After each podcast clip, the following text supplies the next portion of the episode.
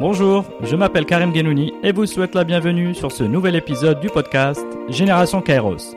L'objectif de ce podcast est de décortiquer et partager les histoires inspirantes des modèles de réussite au Maroc et dans le monde, dans tous les domaines. Le Kairos est un concept d'origine grecque qui signifie le moment propice, l'instant T où il faut saisir l'opportunité, avant et trop tôt et après trop tard. Mes invités sont des entrepreneurs ou des leaders dans leur domaine qui ont à force d'effort su reconnaître et saisir les opportunités au moment décisif. À travers leurs témoignages et une conversation sans filtre, je chercherai à mieux comprendre leur parcours, leur personnalité et les habitudes qui les ont aidés à réussir. Bonne écoute sur Génération Kairos.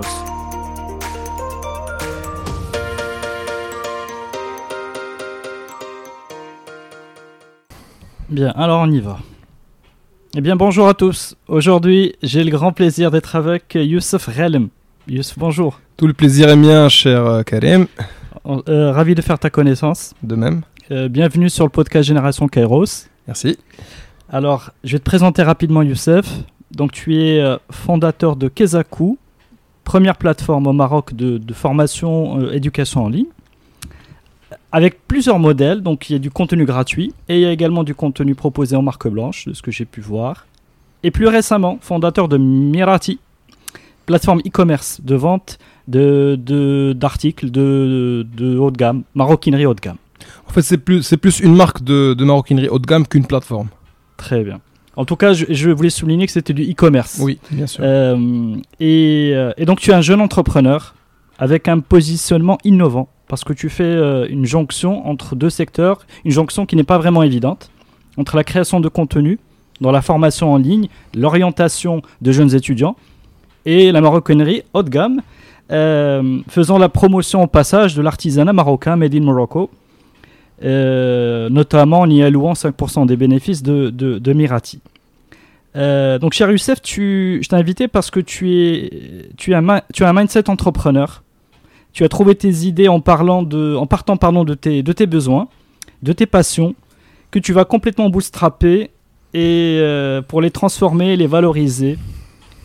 Tu, es un professionnel du marketing euh, digital, du branding, de la mise en récit, de projets et des marques que, tu as, créées. Euh, tu es un grand professionnel de la vidéo. Et euh, je le disais du bootstrapping en général. Et voilà et ce mindset m'intéresse énormément. Et je suis voilà je suis vraiment ravi que tu aies accepté mon invitation. Tu es quelqu'un de qui apparemment n'a pas froid aux yeux euh, qui regarde la, la- la caméra bien en face avec des valeurs fortes d'engagement de résilience et d'excellence donc voilà donc voilà cher Youssef pourquoi vraiment je suis encore une fois ravi de t'avoir sur, euh, sur ce podcast Tous les plaisirs pour moi, cher euh, Karim. alors, Youssef, pour commencer, j'ai envie de démarrer par une question sur les convictions. Est-ce qu'il y a une conviction ou un parti pris qui, par le passé, était ancré en toi, du genre quelque chose d'impossible à réaliser, et sur lequel tu as changé de regard, récemment ou avec le temps En fait, euh, depuis toujours, j'étais ambitieuse. Moi, quand j'étais un enfant, j'étais très agité et j'aimais beaucoup imaginer des scénarios saugre- saugrenus. J'étais- un petit peu fan d'écriture aussi, donc euh, je Mhm. voulais être un écrivain depuis tout petit. C'est un rêve que je nourris encore en fait, donc j'aimerais toujours euh, publier un livre dans quelques années. Quand j'étais petit, donc le caractère, mon caractère imaginatif m'a permis d'être créatif et aussi un petit rêveur. Donc j'ai toujours été un petit rêveur. Euh, ce côté rêveur a fait de moi quelqu'un d'ambitieux, surtout avec euh, mon éducation. Donc à l'époque, euh, je faisais sciences maths, classe préparatoire, un parcours, on va dire, d'excellence qui, qui me garantissait quand même des belles perspectives d'avenir. Donc euh, en, en faisant la jonction entre mon ambition et mon côté rêveur, en plus euh, du côté studieux donc euh, de mon parcours à l'époque, euh, j'envisageais en fait d'être un mathématicien de grand renom. Donc les maths en fait c'était ma passion, ma première passion. À part l'écriture en fait c'était les mathématiques et je rêvais toujours d'être un chercheur dans une grosse université, voilà aux États-Unis peut-être, ou à faire des, de, la, de la recherche sur la théorie des nombres, sur la cryptographie, Mhm. sur des domaines qui me passionnent vraiment. Donc moi je me rappelle à l'époque euh, quand je partais, on était avec mes parents euh, au nord du Maroc. euh, voilà, mon frère il jouait à sa Game Boy Advance, moi je, je prenais un bouquin de maths et je faisais des exercices de type, dans- bon, des exercices de mathématiques supérieurs quand j'étais juste au bac. J'étais vraiment passionné. Mhm. Et euh, la seule conviction qui a changé avec le temps, en fait, c'était je voulais être un chercheur et puis euh, avec le temps, je suis devenu très très passionné par l'entrepreneuriat, par l'innovation, par la prise d'initiative. Je vais même pas dire risque parce que euh, il y a toujours un risque à chaque instant, donc que tout s'arrête. donc j'aborde même pas le terme risque. C'est la prise d'initiative. J'ai appris avec le temps que pour réussir, pour réussir ses rêves il va falloir vraiment être très combatif et aller jusqu'au bout, ne rien lâcher. Et avec le temps, euh, je me suis rendu compte que finalement, euh, j'étais quelqu'un de résilient. Je ne savais pas forcément en fait, mhm. mais, mais avec le temps, puisque j'étais toujours passionné par ce que je faisais, mhm. euh, j'ai découvert que la passion elle nous permet de, de patienter énormément et de résister à tous les obstacles qui se, qui se confrontent à nous. Quand on a des convictions fortes, change jamais. Donc, euh, pour finalement, tu t'es découvert. Pour, pour, répondre à ta question, en fait, mhm. j'ai jamais changé de conviction, en fait. Mhm. Parce que mais, toutes mes convictions, elles étaient sincères. Mhm. Euh, elles étaient les convictions d'un petit garçon, donc euh, d'un petit, petit gars de, de, 15 ans, de 18 ans, de 20 ans, peu importe. Donc peut-être que j'étais naïf à l'époque, mais derrière cette naïveté, cette vision idéaliste de mes rêves et de mes, de mes ambitions, se cachait une grande passion. Et euh, c'est cette passion qui est restée finalement. Donc peut-être qu'il y a des aspects qui ont changé donc euh, en moi. Euh, avec la confrontation avec la réalité, toutes, les, mhm. toutes les, tous les obstacles, toutes les difficultés que j'ai dû endurer, et Dieu sait à quel point j'ai enduré de difficultés.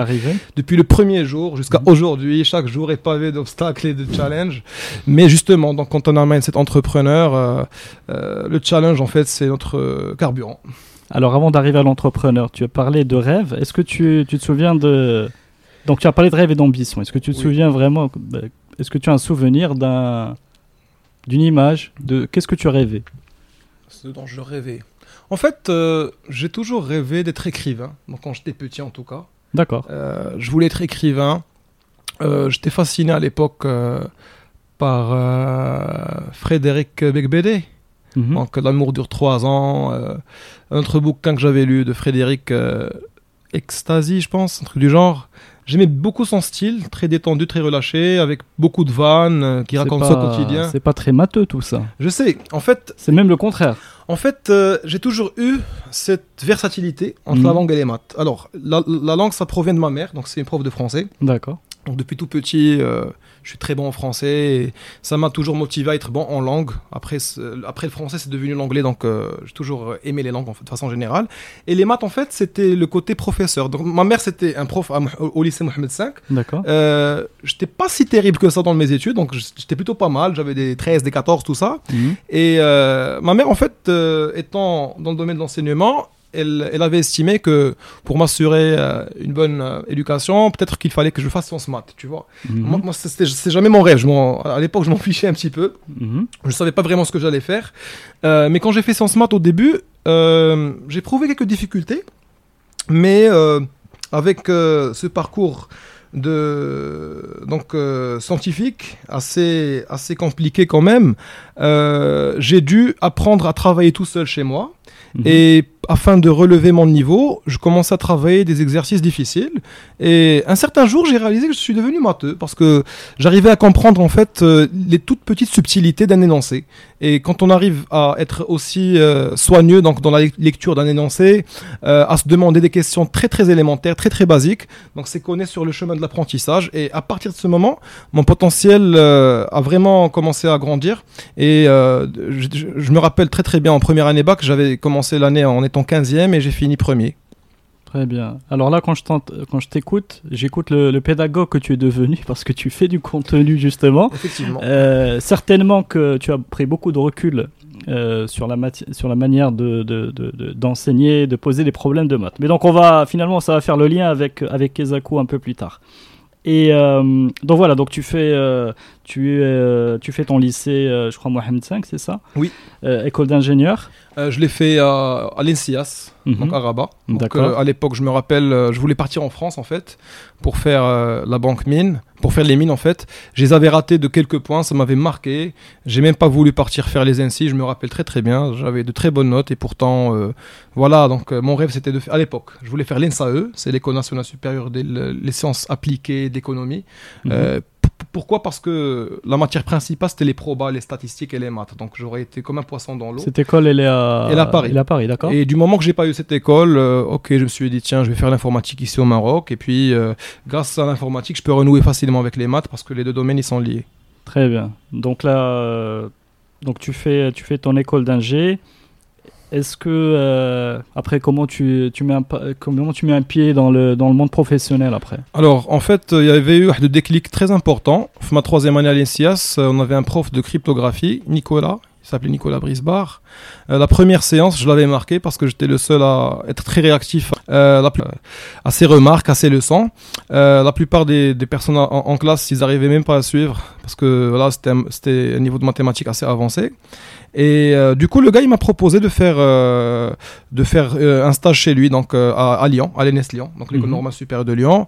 Donc j'étais hyper motivé parce que vraiment c'était ça mon rêve. Donc joindre les maths à l'informatique. Donc finalement je me disais que voilà j'étais prêt à. En fait finalement les, mes décisions ils m'avaient ramené un petit peu au chemin sur lequel je voulais être. Après il y a eu un petit déclic en- encore une fois. Je devais trouver un stage. Ma troisième année à l'INSIAS. Et Nicolas, il m'avait dit, euh, je, je lui avais demandé à Nicolas en fait, il m'avait dit, tu, tu, tu n'auras pas de stage du moment que tu me donnes pas le TP sur le RSA. C'est Mhm. un algorithme RSA, donc euh, c'est l'algorithme de cryptage utilisé les banques, les assurances, des systèmes très complexes. Et euh, c'était un- TP très important à faire à l'époque. Donc moi, en fait, j'étais stressé avec le fait de trouver un stage, donc j'avais pas dédié assez de temps au TP. Du coup, j'ai fait un petit plagiat. J'ai trouvé un code source euh, sur Internet. Mhm. J'ai modifié quelques lignes, remplacé quelques, quelques noms de variables, ajouté quelques commentaires. Et le gars, il s'est rendu compte que je plagiais. C'était une rupture de confiance avec moi. Il était vraiment déçu parce qu'il m'a dit J'ai placé de grands espoirs en toi et, tu, et là, tu viens de me décevoir. Et comme réaction, j'ai vraiment fait le RS à moi-même le lendemain. Je lui ai dit Voilà, donc euh, j'ai fait ce travail. Je m'attends pas à ce que vous m'excusiez, mais voilà. Donc je tenais à répondre avec ce travail qui a été quand même authentique. Euh, après, voilà, franchement, c'est un élément déclencheur dans ma vie parce que Mhm. ça m'a, c'est l'élément qui m'a éloigné de ma, de, de ma carrière de rêve en fait. Parce Mhm. que à partir de ce moment, je me suis retrouvé à travailler dans des SS2I, dans des structures informatiques ici au Maroc. Et la vérité, je n'ai jamais été à l'aise. Mhm. Euh, j'ai- j'ai en- j'ai j'ai- j'ai essayé de m'adapter en fait euh, pendant trois ans, mais je n'ai jamais réussi. Euh, du moment que c'était pas les maths, euh, rien ne me branchait à l'époque. Et donc, qu'est-ce que j'ai fait? J'ai j'ai commencé à créer des vidéos de maths chez moi à la maison. Et Mhm. c'est comme ça que Kezako est né. Ok. En fait, si je comprends bien, tu as avec ce, ce, ce plagiat, tu as essayé. Enfin, je, déjà, je comprends pas très bien pourquoi tu as fait ce plagiat. C'est parce que tu. J'avais pas le temps. As- En fait, dans ma tête, dans ma tête à l'époque, Mhm. le, le gars de 23 ans Mhm. Que j'étais à l'époque, il s'est dit bon, c'est juste un TP, RSA, c'est classique, il y a pas de souci, tu peux prendre un, un code source qui est existant. et n'y avait pas d'enjeu. Il n'y avait pas vraiment d'enjeu. Je, particulier pensais pas qu'il allait vérifier en fait. Après moi, j'étais largement capable de faire euh, RSA Mm. quelque chose d'autre carrément. Euh, et, et pourtant, ce- cet événement a, a vraiment changé ma vie. Quand j'y pense, c'est un, c'est l'effet papillon en fait. En fait, voilà, c'est que ça montre que même un, une toute petite action, voilà, euh, qui peut passer, euh, qu'on peut prendre à la légère, finalement, a beaucoup d'importance. Faut Exactement. Faire attention aux détails. Exactement. Et puis, euh, ça, ça montre aussi que une fois qu'on plagie ou bien qu'on fait des choses qui sont pas très très top, on, on- on a ce qu'on mérite. Donc, c'était une leçon que j'ai apprise à l'époque. Très bien. Donc, leçon apprise, une belle leçon. Donc, tu, tu fais des vidéos de maths chez toi. Ouais. Tu les fais. euh, alors, raconte-nous. Tu les fais euh, le soir, le week-end. En fait, euh, comment ça a commencé Euh, Je m'étais fracturé le pied, je suis resté à la maison pendant deux semaines, et là je tombe, à- je tombe au hasard sur Khan Academy à l'époque. Mhm. Donc euh, en 2012. Et ça m'a vraiment inspiré. J'ai été fasciné devant la simplicité de ces vidéos, devant la force du concept. Je me disais, waouh, si on faisait ça au Maroc, qu'est-ce que ça donnerait? Ce serait génial. Et c'est à partir de ce moment que je me suis mis en tête que je devais faire des vidéos similaires, donc coûte que coûte. Alors je suis parti à Delbrelef pour chercher le matériel, je commençais à demander à des personnes par-ci, par-là. Quelques semaines plus tard, voilà, je commençais à faire mon- mes premières vidéos. Mais c'était quoi ton idée? Mon- C'était. Mm. si tu permets. C'était quoi ton idée? C'était de faire. euh, euh, les maths, c'est un sujet, euh, tu vois, euh, immense. Et c'était de faire, euh, de prendre euh, une, une année de, de lycée de la faire de bout en bout. Enfin, à quoi tu t'attaques à ce moment-là? En fait, à ce moment-là, déjà, je devais me motiver. Donc, pour me motiver, je vais aller pas faire des vidéos de primaire, ça me motive pas. Je vais choisir plutôt des thématiques assez complexes, donc euh, peut-être classe prépa, maths sup, maths spé, euh, la fac. euh, tu vois, des, des, des leçons assez compliquées comme la topologie, comme les probas, donc des concepts que, qui, qui dérangent généralement donc les, étudiants. Mhm. Euh, donc que les professeurs ne savent pas forcément très très bien expliquer donc ou bien que leur explication est assez monotone. Moi j'apporte euh, un côté problem solving un côté pédagogique euh, très très euh, comment dire basique j'essaie de, de me mettre dans la peau d'un étudiant donc euh, qui sait rien. Mhm. il connaît juste les principes de base de la leçon. Et euh, j'essaie de jouer avec les lancers de sorte à sortir de l'information. Et à partir de ces informations je peux euh, supposer un petit peu les pistes qui peuvent me mener à la solution. Donc euh, c'était plus le côté problem solving qui me passionnait et qui me permettait à chaque fois de rester très très motivé pour faire mes vidéos au début. Donc là, Et- tu présentes des concepts et tu fais des exercices pour vérifier que les concepts sont euh, bien assimilés. oui en fait mon idée c'était de prendre des exercices difficiles Mhm. et de les rendre extrêmement faciles. Très Parce bien. que derrière la, la- la difficulté, en fait, c'est juste le côté méthodologique. On n'est pas obligé d'être très bon en maths, mais, mais en, en fait, le côté logique et le côté curieux, Mhm. euh, il est très très intéressant dans les matières scientifiques et c'est ce que j'étais en train d'apporter dans, dans- Ok. dans mes vidéos. Très bien. Ok, t'achètes le matériel. Ouais. Et alors, euh, comment tu démarres euh, Je sais pas, si tu démarres chez toi en train de- d'enregistrer, euh, c'est quoi Si tu mets une voix sur euh, que- quel type de contenu? Au début, j'avais commencé par les classes préparatoires parce que Mhm. c'était assez challenging pour moi. J'aimais bien. En fait, j'ai commencé par des exercices que moi-même je trouvais difficiles à l'époque. Mhm. Et j'essayais, avant de faire la vidéo, j'essayais de les résoudre moi-même, tout seul, sans voir de solution. Euh, ou bien quand c'était pas possible, je voyais la solution et j'essayais vraiment de comprendre euh, d'où est-ce que la solution elle émane. Mhm. Et euh, ce travail-là, j'étais très très content, très excité de le présenter. Et qu'est-ce que je faisais en fait? Je- À l'époque, je me rappelle, je prenais MS Paint. Mhm. Tout simplement. Euh, J'avais toujours dès que la culture le bootstrapping, ce qui est génial parce que je, je m'attends pas à ce que la chose soit parfaite du premier, du premier coup. Donc il faut vraiment commencer puis améliorer au fur et à mesure. Donc je, à l'époque c'était MS Paint. Mhm. J'avais une grosse feuille sur MS Paint donc, euh, qui, qui, qui prenait des mètres carrément de longueur parce que je descendais à l'époque dans mes vidéos. C'était pas Mhm. slide par slide. D'accord. C'était plutôt une grosse feuille donc d'une dizaine de mètres. Euh, et voilà, j'avais pris une tablette graphique euh, pour interagir avec cette feuille comme, et de faire en sorte comme si c'était euh, c'était un stylo carrément, alors que c'était un outil digital. Et puis pour le pour l'enregistrement, je le faisais avec mon iPhone. Et puis voilà, donc Camtasia, tout ça, un petit, un petit montage. Et j'ai mes premières vidéos, j'ai du fait sur YouTube. J'ai des feedbacks de mes amis qui m'encouragent, qui sont tout excités comme moi. Et je me rappelle très bien, il y avait une collègue à moi, Myriam, et m'avait dit Tu partiras très très loin, Youssef, parce que tu es très passionné. Et ça m'avait marqué. Parce qu'à l'époque, j'étais vraiment très triste quand je bossais à l'époque dans, euh, dans ma dernière expérience professionnelle en 2012. J'étais vraiment Mm. très triste euh, car je m'identifiais pas dans ce que je faisais. Ok, donc tu avais toujours cette revanche à prendre sur, euh, on va dire, sur une, ambition, une ambition beaucoup plus forte euh, dans, liée, liée, euh, liée aux maths, n'est-ce pas? Oui, oui. C'était ça- lié aux maths, et- mais les, mais les maths à haut niveau, cryptographie, euh, etc. J'avais même un blog en 2010 qui existe toujours. Donc si Mhm. vous tapez Youssef Relm cryptographie, vous pouvez trouver ça sur Google. Très bien. Et euh, donc, ok, donc tu n'es pas satisfait par ton passage professionnel. Tu, tu, tu démarres ces, ces petites vidéos. Donc, tu as chaîne YouTube perso, Ouais. j'imagine. Et alors, donc, la mayonnaise commence à prendre. Elle commence à prendre et en fait moi je suis tellement excité par le concept que je fédère autour de moi des amis donc pour les encourager à créer du contenu en main, en, physique, en français. Il y avait ma mère en fait qui m'aidait en français, euh, à l'époque Erdogan qui m'aide en physique, euh, d'autres amis qui font des vidéos de maths de primaire. Il y avait même un gars qui faisait des, tutoriels de dessin parce qu'au début je savais pas en fait comment j'allais diriger Kazako. Est-ce que, est-ce que ce serait des tutoriels donc sur toutes les thématiques?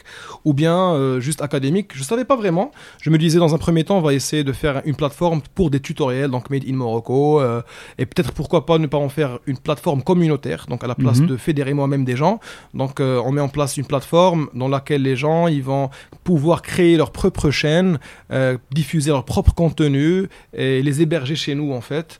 Mais à l'époque, je manquais un petit peu d'expérience. J'aurais bien, en fait, j'avais bien besoin de, de plus d'accompagnement. Mais bon, en fait, l'idée me passionnait énormément et j'étais j'étais prêt à tout pour, pour me lancer. Et d'ailleurs, Mhm. j'ai démissionné en octobre 2013 pour me lancer pleinement à Kezaku en lançant un site web le même mois, donc en mois d'octobre.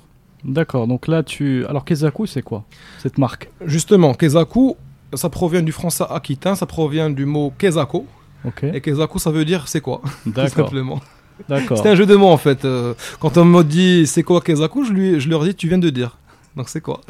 C'est la Donc, réponse. Ke- donc Kezaku avec le coup, donc ça fait euh, le côté startup, c'est ça le, double, côté- le double O, ça fait l'infini en fait. Ça fait le côté éducation. Ouais. Euh, édu- éducation. bien. Ouais. Et c'est un petit côté startup. Oui, C'est un petit côté, euh, une connotation startup. Donc l'idée, euh, tu t'inspires du modèle de la Khan Academy ou pour faire cette plateforme qui va agréger du, du, du- du contenu. Tu démissionnes, très bien. Alors, comment, comment ça se passe, euh, comment ça se passe euh, le début Euh, Est-ce que ton idée, ton idée c'était de, est-ce que tu avais un modèle économique, tu vois? Au début en fait, je voulais faire une grosse plateforme à la YouTube. Voilà, donc euh, rien ne nous empêche de rêver, donc moi je rêvais.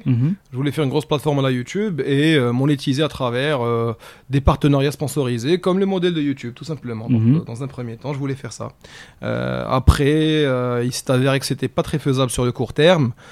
J'ai eu de la chance parce que je me suis entouré de, de personnes très très très très présentes, très solidaires de, de- de ma mission. Et ça m'a euh, permis d'avoir un premier marché donc quelques mois après ma démission, donc euh, le mois de mars 2014. J'ai eu un marché avec un grand opérateur télécom. Mhm. C'était mon premier marché. C'était vraiment excitant parce que j'avais pas d'expérience avant. Mhm.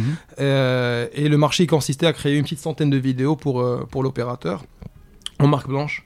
Euh, et euh, c'était un challenge très difficile que j'ai pu relever finalement. Donc euh, voilà, Tu, te ça rappelles, commencé. tu te rappelles comment est venue cette opportunité? Oui, bien sûr. En fait, quand j'ai commencé Kezaku, en fait, depuis tout le temps sur les social media, je diffuse un petit peu mes activités parce que je sais que ça peut ouvrir des, des- des opportunités. Mhm.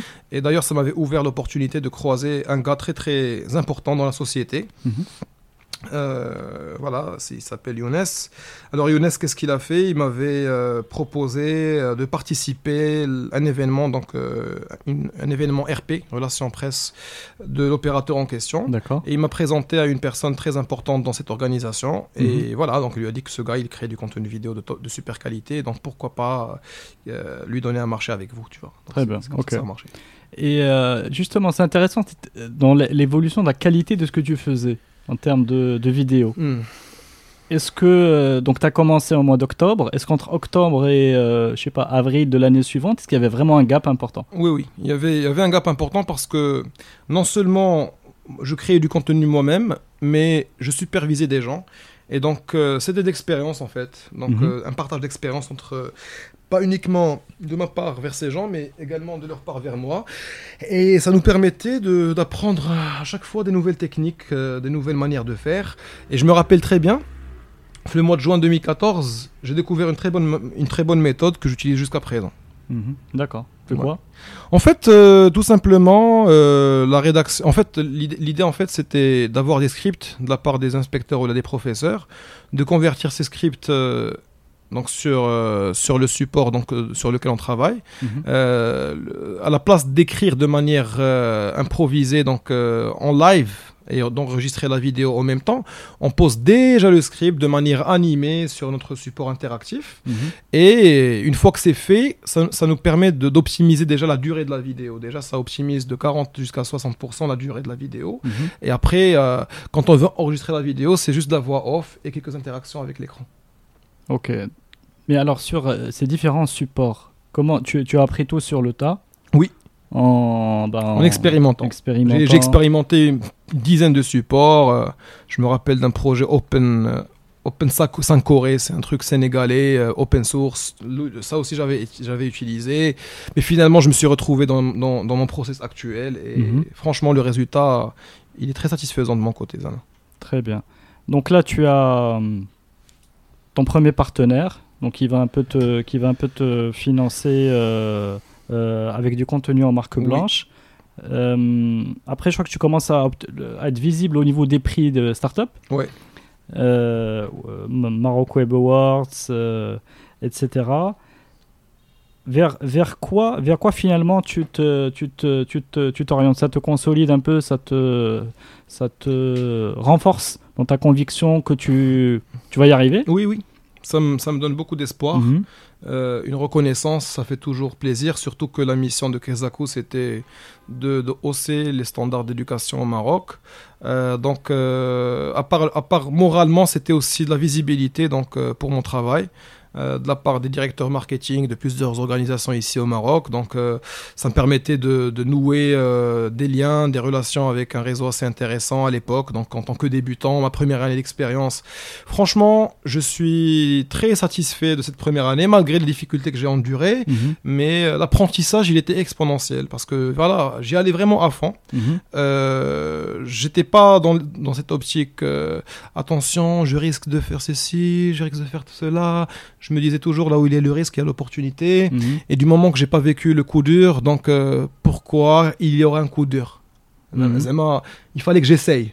Et des fois, c'était un petit peu stupide parce qu'il y avait un ami à moi, Ayoub, qui me disait Youssef, tu vas tomber. Mais si tu fais ça, tu vas tomber. Et pourtant, moi, j'avais la tête, euh, j'étais entêté. Je finissais peut- peut-être par tomber, Mhm. mais je devais tomber pour savoir que, que j'allais tomber. Je, je pars pas, je pars jamais en, en fait à partir du principe que quelqu'un m'a dit attention, que je dois faire attention. Je dois être convaincu d'abord. Mhm, Et avec le temps, là, avec le nombre d'erreurs que j'ai commises en, en 7 ans d'activité, euh, j'ai- je pense qu'aujourd'hui, euh, j'ai quand même euh, une certaine euh, aptitude à flairer le risque tout en gardant mon côté risk-taker. comprends. Mhm. Euh, mieux, mieux apprécier le niveau de risque. Exactement. Très bien. Bah alors, c'est quoi ces, ces, ces erreurs-là de débutant Écoute, euh, écoute j'étais très naïf. euh, voilà, Qu'est-ce qui t'a fait tomber? toute ma vie. oh, Alors je t'explique, la première euh, connerie que j'ai faite, euh, j'étais déjà à l'époque, c'était c'était Dar, tu vois, Mhm. principalement. Et euh, il y avait un gars qui, qui voulait me faire un logo Fkezaku, le, le- le premier, la première personne avec qui j'ai collaboré. Après, c'était question qu'il me fasse le site web. Il m'avait- demandé de lui prêter de l'argent. Euh, et que comme quoi je bossais dans une banque, donc j'allais avoir droit à, à un Mhm. taux préférentiel et qu'il allait me rembourser à temps. Donc moi je lui ai tout pris, donc j'ai pris tout le cash qu'il m'avait demandé. C'était comme une grosse somme d'argent pour, Mhm. un, pour un petit, pour un jeune ingénieur. Mhm. Donc, C'était 80 000 dirhams quand même. Euh, c'était mes épargnes, toutes mes épargnes. Euh, j'avais même pas pris de chèque en fait euh, en son nom, tu vois. Donc j'ai pris le cash, je lui ai donné. euh, et le premier mois, le gars il prend la voiture donc euh, qu'il m'avait dit qu'il allait prendre, mais le gars il disparaît et Mm. il donne pas signe de vie. Donc voilà, c'était une grosse connerie que Mm. que j'avais commise since day one sur Kezaku. Euh, après, euh, heureusement que j'ai des amis. euh, Ça, c'est que tu as fait confiance. ouais, aveuglément. c'est pas, c'est pas risque professionnel, c'est-à-dire, mais c'est que tu as fait confiance. C'est que humainement, tu as fait Ouais. confiance à, C'est ça. à, à quel- à- à C'est- quelqu'un. Mais tu sais, professionnellement parlant, euh, la start-up, c'est beaucoup d'humains. Parce Mm. que du moment que tu n'as pas des gros moyens pour euh, recruter des personnes avec des process bien établis, une manière de faire, etc., c'est d'abord un discours, c'est d'abord une connexion, une création de liens. Et donc moi, depuis toujours, j'étais convaincu qu'il fallait donner de sa personne pour euh, avoir une, une contrepartie. Oui, j'ai- gardé l'aspect chez moi, mais aujourd'hui, je sais flairer les... Je sais flairer les, euh, les roublards. Très bien. Alors, sur les. Moi, ça, le, la manière dont tu as fait évoluer le, le- concept Kezaku euh, est, intéressante. Donc, il y a la plateforme, euh, il y a le contenu gratuit. J'imagine, voilà, ça fait partie de la mission initiale. Et puis, il y a le contenu, c'est ça, le contenu marque blanche qui doit financer le, le, développement du contenu gratuit. F- bien, est-ce que j'ai bien compris le. En- En fait, c'est pas vraiment ça. Mhm, Alors, marque blanche, on le faisait au début. Mhm. C'était, j'avais pas vraiment d'expérience en business model. euh, j'avais pas forcément cette vision que j'ai aujourd'hui. Mhm. Donc pour moi, c'était une opportunité business. Je sautais dessus, etc. Aujourd'hui, on fait pas de contenu en marque blanche. Mhm. C'est plus euh, le contenu gratuit. On le fait en partenariat avec des sponsors, D'accord. donc euh, qui font ça pour leur RSE Mhm. et que nous soutiennent fin- financièrement. De notre côté, on doit atteindre les objectifs d'impact sur lesquels on s'est engagé vis-à-vis de ces sponsors. Par ailleurs, on a d'autres modèles économiques. Donc, euh, il y a le modèle économique de l'abonnement. Donc, euh, Mhm. l'année dernière, on a lancé un nouveau service euh, donc de contenu premium destiné à la filière bac international option français, le Mhm. BIOF. Euh, donc, c'est des formules basées sur les abonnements. Euh, qu'on vend soit en B2B, des entreprises qui veulent offrir euh, voilà, donc, des perks à leur personnel, donc, notamment leur- en, octroyant à leurs enfants un accès à notre plateforme Mhm. mais aussi donc en B2C grâce à des campagnes influenceurs ou bien des campagnes sur les médias sociaux. Donc Kezaku Biof, ça existe depuis un an. On a aussi lancé Kezaku Sup, donc plateforme Mhm. d'orientation qui grâce à des tests de personnalité permet à l'étudiant de mieux cerner donc ses, ses- ses points forts, ses faiblesses. Et sur la base de ce test, on peut lui proposer des carrières qui sont adaptées euh, à ses préférences. Mhm. Et l'idée, c'est de faire du matchmaking entre écoles supérieures, privées ou non, euh, avec euh, ces étudiants-là. Donc, c'est un modèle économique basé sur la génération de leads. Ok, très bien. Donc vous êtes en train de vous prospecter, c'est ça, vous prospectez des, euh, des étudiants finalement pour les ramener vers, la, vers les ramener vers le vers ce contenu. exactement. Très bien. Alors le Covid en ce moment, est-ce que ça explose? Enfin, le- ce besoin d'avoir du contenu de qualité, est-ce qu'il y a vraiment une euh, Est-ce que tu sens, vous ressentez cette, oui, bien euh, sûr. ce besoin Bien sûr, bien sûr. En fait, euh, le trafic, il a énormément grandi donc euh, en période de Corona. Euh, nous avons eu l'intérêt de plusieurs entreprises donc pour euh, justement euh, travailler leur RSE pendant cette période, notamment en nous permettant de combler les lacunes qui, que nous avons sur le site web parce que nous n'arrivons toujours pas à couvrir tous les niveaux scolaires. Mhm. Mais voilà, c'est aussi une opportunité pour les entreprises de participer euh, à une action citoyenne euh, à forte portée sociale. Mhm.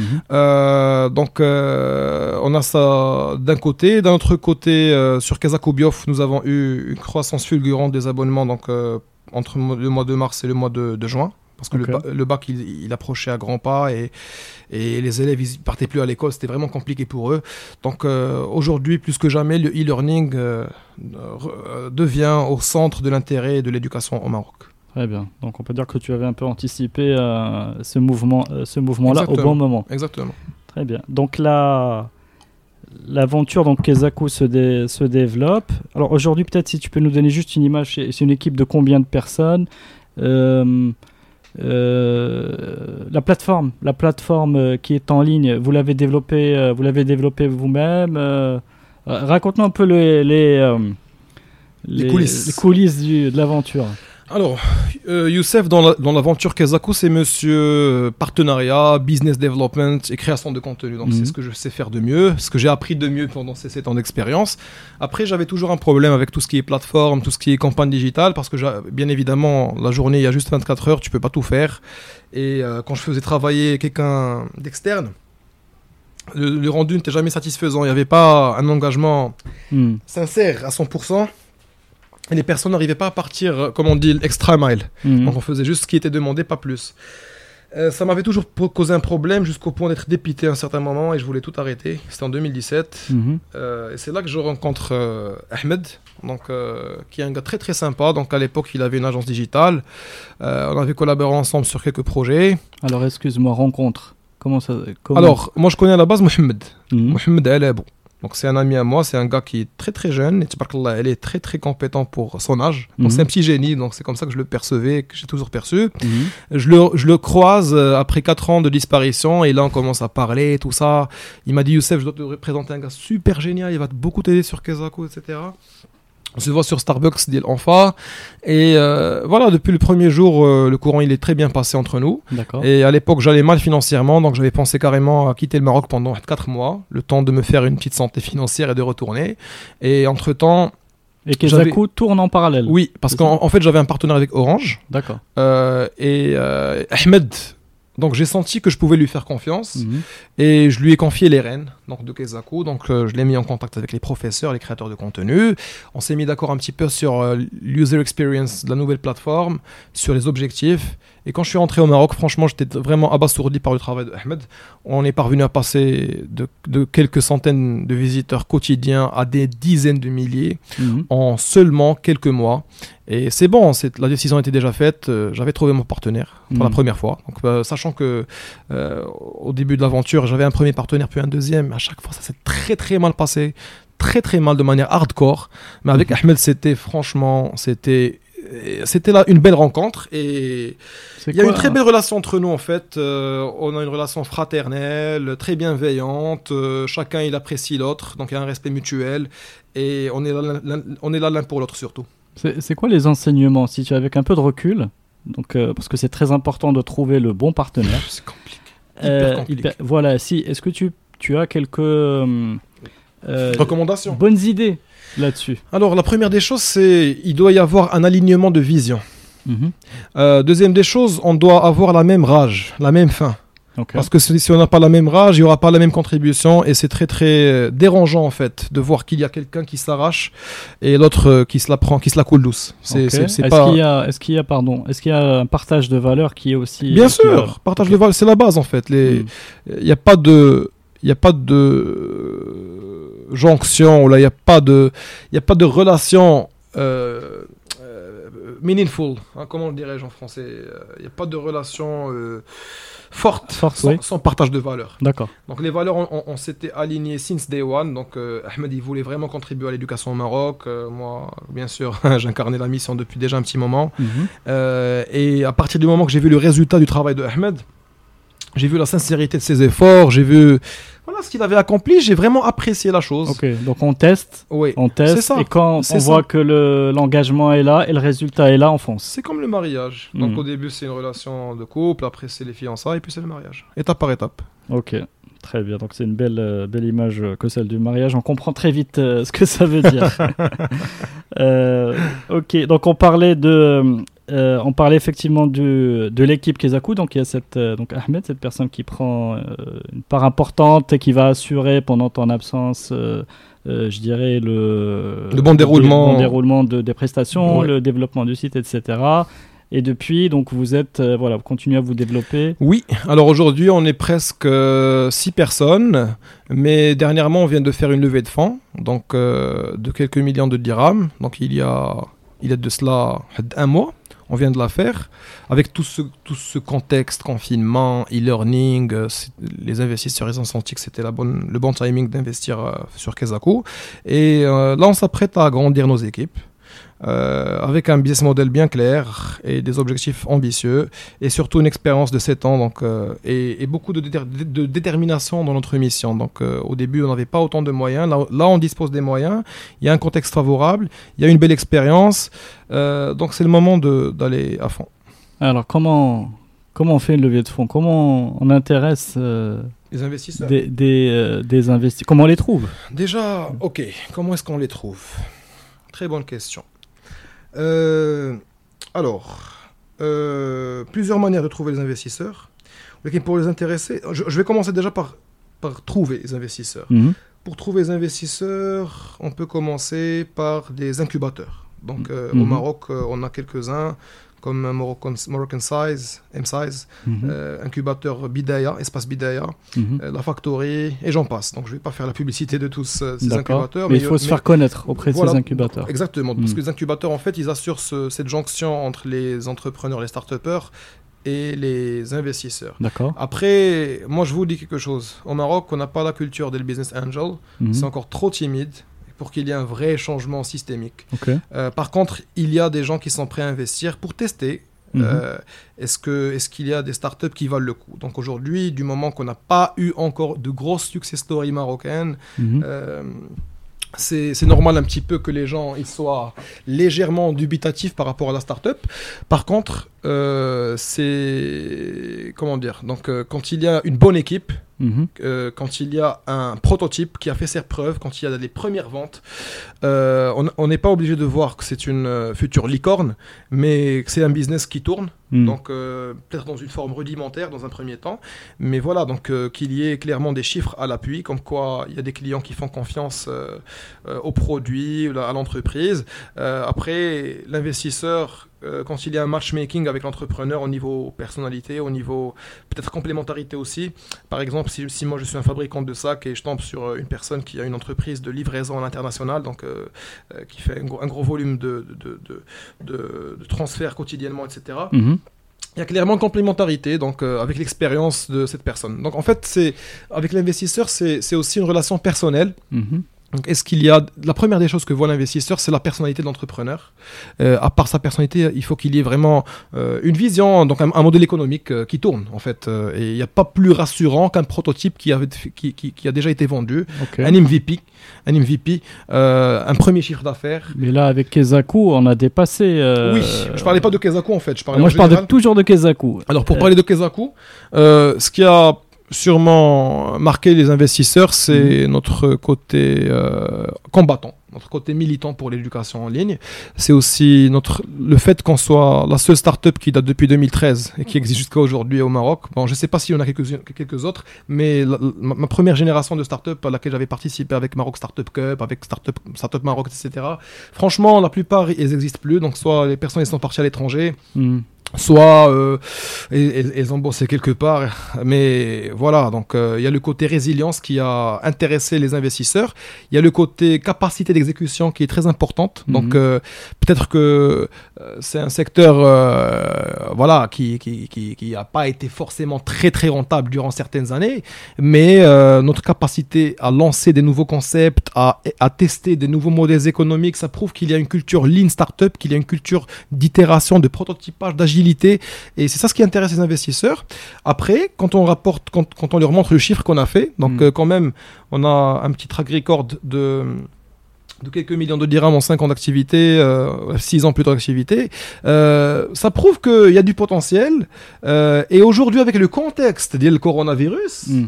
Euh, voilà, Oui, il c'est c'est- c'est faut pas. en profiter. il faut en profiter. C'est pas un secret que le e-learning, c'est le, le bon timing pour le e-learning. C'est juste que ce type de projet de création de contenu de haute qualité, ça consomme beaucoup de ressources et, euh, et nous on a l'expérience quand même. Hmm. Donc euh, et du coup peut-être que c'est difficile pour quelqu'un de s'initier euh, à ce marché euh, avec peu de moyens, mais nous on a la capacité à à, à rentabiliser justement euh, cette expérience, euh, notamment avec notre plateforme d'abonnement payant. Donc aujourd'hui sur Kazaku en fait, on se dirige vers un modèle freemium, donc pour couvrir tous les niveaux, donc du primaire jusqu'à la terminale, avec du contenu gratuit, mais en démocratisant l'accès à du contenu de qualité, donc pour les parcours de de- d'excellence en fait. Donc tu as du contenu gratuit pour euh, réviser tes cours. Mhm. Et pour euh, bien t'entraîner, et pour avoir plus de chances de réussir ton bac ou là avoir une très très bonne note, tu as des circuits d'excellence. Donc euh, tu payes un petit, un petit prix symbolique euh, entre 100 et 500 dirhams par mois. Et puis voilà. Ok. Donc l'idée c'est de démocratiser le e-learning. D'accord, donc c'est euh, quelque part une alternative au soutien scolaire Oui. classique. Oui. Là, il est plutôt en ligne et voilà, et il permet aussi de peut-être de, de la personnalisation. Je sais pas, il y, a, il y a certainement des axes de valeur ajoutée à Exactement. passer au, au- au- au canal. euh, Après, pour la, pour la question de où, où trouver les investisseurs, hmm. euh, comme j'ai dit, Kane, Kane, euh, tout ce qui est incubateur, ça permet de, de faire le lien entre l'entrepreneur et l'investisseur, des pitchs qui sont faits. Et là, euh, en fonction du discours de l'entrepreneur, il peut faire un bon matchmaking avec l'investisseur en question. Soit une LinkedIn aussi. Donc l'idée, c'est de voir aussi les, les, les, les, les capi- les, capital Capital Ventures, donc Mhm. euh, pas forcément au Maroc, mais aussi en MENA, euh, aux États-Unis, UK. Donc l'idée c'est vraiment de faire de, du headhunting, de chercher, de chercher des investisseurs qui ont investi dans un type d'industrie, donc euh, pour se dire ok il a investi dans cette industrie, donc il y croit. Moi j'ai un produit dans, Mhm. qui va avec la même logique. Pourquoi ne pas le contacter directement? En fait moi je trouve que LinkedIn c'est c'est une super plateforme donc pour la création d'opportunités business et Personnellement, j'ai rencontré euh, deux investisseurs aujourd'hui donc euh, qui n'ont pas encore investi avec moi sur Mirati grâce à LinkedIn. Ok, d'accord. Donc c'est une plateforme euh, effectivement de mise en relation. Et puis le bouche à oreille surtout. L'idée c'est vraiment de voir des, des entrepreneurs marocains au Moyen-Orient ou là dans des, des- aux États-Unis peut-être dans le domaine de la tech etc. et leur demander parce que voilà donc euh, la diaspora marocaine elle se montre quand même solidaire des entrepreneurs marocains et pourquoi pas. Alors justement, je sens pointer le, le PR de, de, de Youssef là, qui, qui augmente parce que finalement, on voit que tu te mets beaucoup en avant pour défendre tes projets. Euh, Est-ce que tu te souviens de quand tu as fait ta première vidéo? Euh, voilà, pour, euh, pour, pour mettre, si tu veux, en avant ton, ton, ton visage et ton discours directement face caméra. Hmm. Je l'avais fait en 2014 si je Mhm. me rappelle bien. En fait, euh, ma première vidéo, je parle pas de l'interview d'interview donc avec- que j'ai fait avec les chaînes télé. Je parle de vidéo de ma propre, de mon propre gré. Donc, ça. euh, Euh, sur LinkedIn sur- ou voilà. Alors en de LinkedIn. 2014, j'avais fait une première vidéo qui m'a été demandée par euh, l'événement à Marrakech, donc euh, pour inspirer les jeunes. Et je me rappelle quand je parlais devant la caméra, euh, voilà, j'étais, j'avais pas le la même manière de de parler qu'aujourd'hui. Donc c'était pas à 100% naturel. C'était légèrement euh, légèrement fake. Bah, Pas, très fake, mais c'est c'était légèrement. facile. C'est pas facile parler. En fait, euh, en- comme on dit en anglais, practice makes perfect. Ouais. Donc euh, voilà, donc à partir du moment que que tu fais des vidéos over and over again, tu deviens très très confortable avec la caméra, tu commences à prendre encore plus d'initiatives. Alors, alors moi, je peux t'expliquer comment je suis devenu hyper à l'aise. Au début, j'étais légèrement fake, comme je t'ai dit. Mhm. Donc euh, j'essayais de parler d'une certaine manière, etc., de bouger d'une certaine manière. J'avais pas l'impression que j'étais vraiment moi-même. hmm. Après, euh, durant l'été 2017, en fait non, il y avait il y avait un concept que je voulais lancer en fait en 2016 qui s'appelle Backman. Donc parce que je suis Mhm. un grand fan de Batman Mhm. et du moment que je suis fait l'éducation, à la place de faire Bat, j'ai fait Back. Donc c'est des conseils adressés aux, aux lycéens. Donc euh, au début c'était un dessin animé donc euh, qu'on faisait. Donc c'était un concept assez innovant que je voulais vendre à des entreprises pour leur RSE. Je suis pas parvenu à le vendre à l'époque. Mhm. Et du coup, j'ai décidé de, de me mettre face à la caméra, donc à commencer à donner des conseils des- euh, aux jeunes devant la caméra. Mhm. Euh, C'était franchement pas mal. Donc le rendu, il était encourageant, il y avait du potentiel, mais je bougeais trop avec mes mains. Euh, Mhm. il y avait toujours des axes d'amélioration, donc euh, mes amis me faisaient ces remarques-là.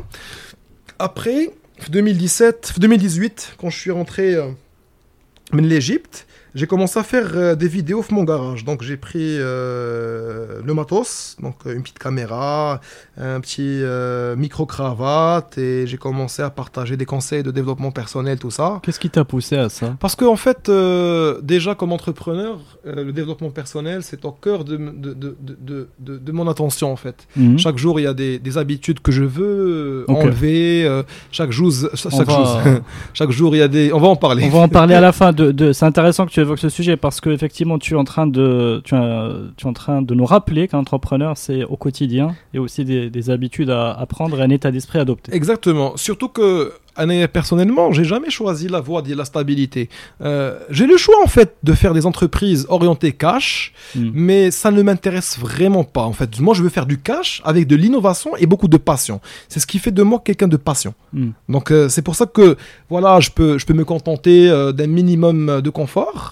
Euh, mais rester dans une situation assez rudimentaire quand même, et ça ne me dérange pas, au contraire, ça me pousse à donner encore plus de moi-même. D'accord? Donc, du coup, du coup euh, c'est un challenge chaque jour pour rester productif, pour savoir gérer son temps, à quoi est-ce que je devrais accorder les priorités, Mm. comment est-ce que je dois agencer mes rendez-vous durant la semaine. Euh, et là, j'ai j'ai un mindset, en fait, euh, auquel je crois tellement, en fait. Par Mhm. exemple, qu'est-ce que je me dis aujourd'hui? S'il y a quelqu'un qui veut me voir, il doit venir vers moi. Mhm. Il doit, il doit se déplacer vers mon quartier, vers mon QG, quartier Mhm. général. Mhm. Euh, parce que voilà, je suis très focus dans mes activités. Euh, par défaut, euh, je préfère ne pas être dérangé, par défaut. Mais si la personne, elle est vraiment volontaire et qu'il y a un souhait de me voir, je me dis, ok, c'est peut-être une opportunité, mais en même temps, je vais éviter de me déplacer. Ça va me consommer une demi-heure, une heure, deux heures, c'est casa, il y a beaucoup d'embouteillages. Donc autant que la personne vienne vers moi. Et avant, je faisais le contraire parce que Mhm. je savais, j'étais toujours pas, entre parenthèses, quelqu'un. J'étais Mhm. pas aussi déterminé qu'aujourd'hui par rapport à mes objectifs et aussi conscient de l'importance du focus qu'aujourd'hui. Que voilà, histoire de bâtir un réseau, c'est moi qui me déplaçais vers les personnes, etc. etc. Aujourd'hui, tout le monde vient vers moi. Ça me permet d'optimiser le Ça temps. veut pas dire que tu as pris la grosse tête. Non, non, non. Euh, écoute, euh, il y a une différence entre, euh, entre confiance slash détermination Mhm. et humilité. Mhm. Alors l'humilité, c'est au quotidien, c'est le fait d'être capable de parler à tout le monde avec le même respect. Mhm. Donc euh, ne pas prendre la grosse tête. Euh, la confiance, c'est de savoir la valeur de son temps et de savoir la valeur de ce qu'on apporte à la société. Donc c'est c'est comme ça que je fais la différence entre les deux. Excellent. Donc, à ce moment-là, tu te trouves porteur de ce message, tu rentres dans le garage, tu ramènes du matériel pour te filmer Oui. et pour pouvoir le diffuser. Exactement. Donc euh, au début, je faisais des vidéos en français. Donc je Mhm. voulais tester le modèle économique d'une chaîne YouTube à portée francophone. Mhm. Donc pour voir est-ce que je pouvais générer des revenus euh, grâce à, à, à AdSense. Donc Mhm. euh, après, il s'est avéré que malgré, malgré la qualité du contenu, il fallait la distribution. La distribution, c'est ce qu'il y a de plus compliqué pour un newcomer. Mhm. Donc, euh, soit avoir un, groupe Facebook donc, euh, pour cultiver du contenu avec sa niche. Euh, et voilà, grâce, grâce à la croissance organique du groupe Facebook, ça va driver des visiteurs à la chaîne YouTube, etc. Chose que j'avais pas forcément l'intention de faire. Moi, je voulais surtout faire des vidéos. Et du coup, je me suis découragé à un certain moment. Je me suis dit, c'est pas la peine. Et en lançant ma première marque Aldabag, Mhm. j'avais fait une vidéo, encore une fois, où j'ai présenté mes produits. Et grâce à cette vidéo, en fait, j'avais- j'étais parvenu à vendre 100 sacs en moins de deux mois. C'était vraiment tonitruant, j'étais hyper content. Quelques semaines plus tard, je suis invité à, à prendre à, être l'animateur d'un événement en fait euh, à Hayat Regency. Donc c'était Mhm. un événement qui concernait le marketing digital. Donc il y avait 1000 personnes environ. Donc euh, et c'était un événement en arabe. En arabe classique, Mhm. qui n'est pas forcément euh, mon territoire. Mhm. Je suis plutôt pas mal, je sais me débrouiller. Mhm. Euh, je venais de rentrer d'Égypte, donc ça va. Donc l'arabe égyptien un petit peu, euh, l'arabe classique pas terrible. J'étais hyper stressé. Je te raconte même pas, hyper stressé, à tel point que j'avais écrit tout le script sur un papier et voilà, je le récitais. Je, je- je l'apprenais et je récitais une fois sur scène. J'arrivais pas à parler spontanément. Je récitais littéralement et j'avais j'avais la peur de ma vie. J'avais la peur de ma vie de, de, rater, euh, de rater une phrase ou bien d'avoir un blanc soudainement, etc. Mm. Après, quand l'événement il, il, il, il, est terminé, je ressens un grand soulagement, mais je ressens en même temps que j'ai grandi. Waouh, quand même J'ai eu l'audace de présenter devant 1000 personnes euh, That was amazing Et à partir de ce moment, je sais que je peux faire tout en fait. Mm. Euh, je peux être encore plus audacieux et euh, je peux encore aller plus loin que la vidéo. Après, donc, on refait des vidéos sur Aldabac pour présenter à chaque fois les nouveaux produits. Et euh, voilà, Alors, donc. euh, Alors Youssef, tu parles de, de Aldabag parce que, tu as, parce que tu as fait un fast forward. ouais, Qu'est-ce que c'est Aldabag ok. Alors, euh, Smhilia Karim, oui. l'évolution de CF les vidéos. Après, après, après, je raconte à Aldabag. Alors, euh, Aldabag, en fait, ça m'avait permis de, de, euh, de prendre encore plus de confort devant la caméra. Après, je me suis rendu compte que si je voulais que mon message il soit entendu de tous, que ce soit l'éducation, la, la préservation de l'artisanat marocain, il fallait que je, je prenne les devants.